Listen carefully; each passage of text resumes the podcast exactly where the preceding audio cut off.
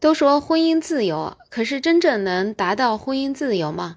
目前来讲，可能结婚是自由的，可是离婚啊，还真不那么容易。从二零二一年的一月一号开始，国家大概也是为了降低离婚率吧，所以就出台了离婚冷静期这样一个政策。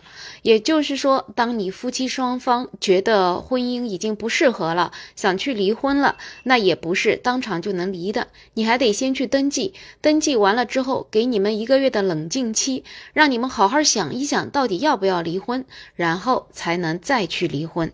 这样的话，问题就来了，在离婚冷静期之内，如果找到了新的朋友，那么这个算出轨吗？最近，《法制日报》就报道了这样一个新闻。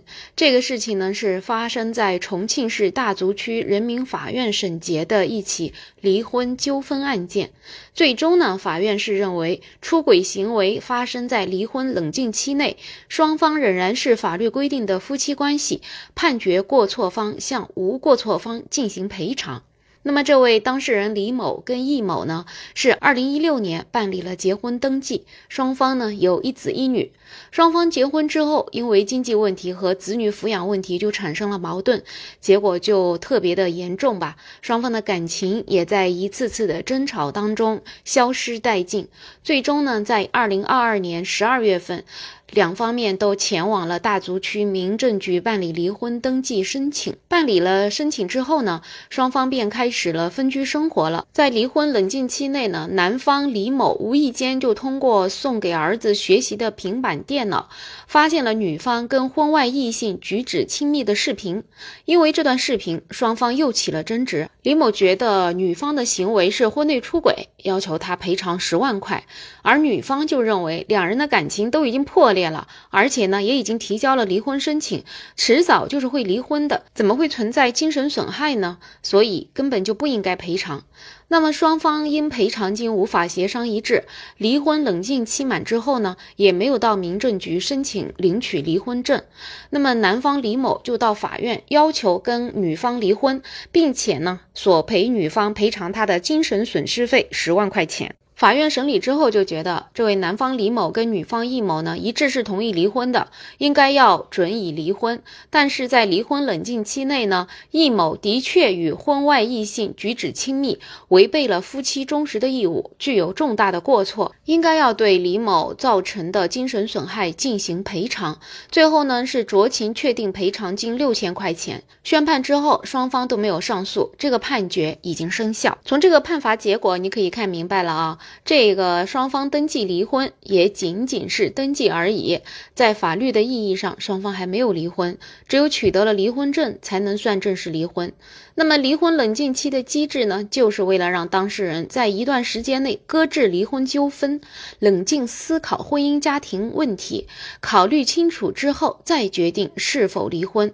所以呢，离婚冷静期间，双方仍然是法律意义上的夫妻关系，应该要负忠诚义务。一方跟婚外异性同居或者发生越轨行为的，无过错方有权请求损害赔偿。当然了，从法律上来讲，这样子的判罚是无可厚非的。可是很多人也会考虑，离婚冷静期这样一个设置，它到底是有何意义呢？它是不是涉嫌违反了宪法第四十九条，禁止破坏婚姻自由呢？既然双方都已经觉得婚姻没有存在的必要了，为什么你要横插一脚，让我们再去冷静一个月呢？这样冷静的意义到底是什么？明明是两个人之间的事情，为什么我要提个离婚还需要你来批准，还需要我等三十天呢？当然了，也许国家的出发点是好的，就是为了让大家的感情能够更加的理性，好像设置了这一个月的时间，就真正的能够降低离婚率。结果啊，其实我们看现在的这种现状，离婚率可能是降低了，可是你有没有发现结婚率更低呢？因为你离婚越难，那么很多人就越不敢结婚。所以呢，这个所谓的离婚冷静期看起来是个好事儿，其实就是掩耳盗铃。基本上能走到离婚这一步的夫妻一般都已经折腾很久了，根本也不差你那一个月。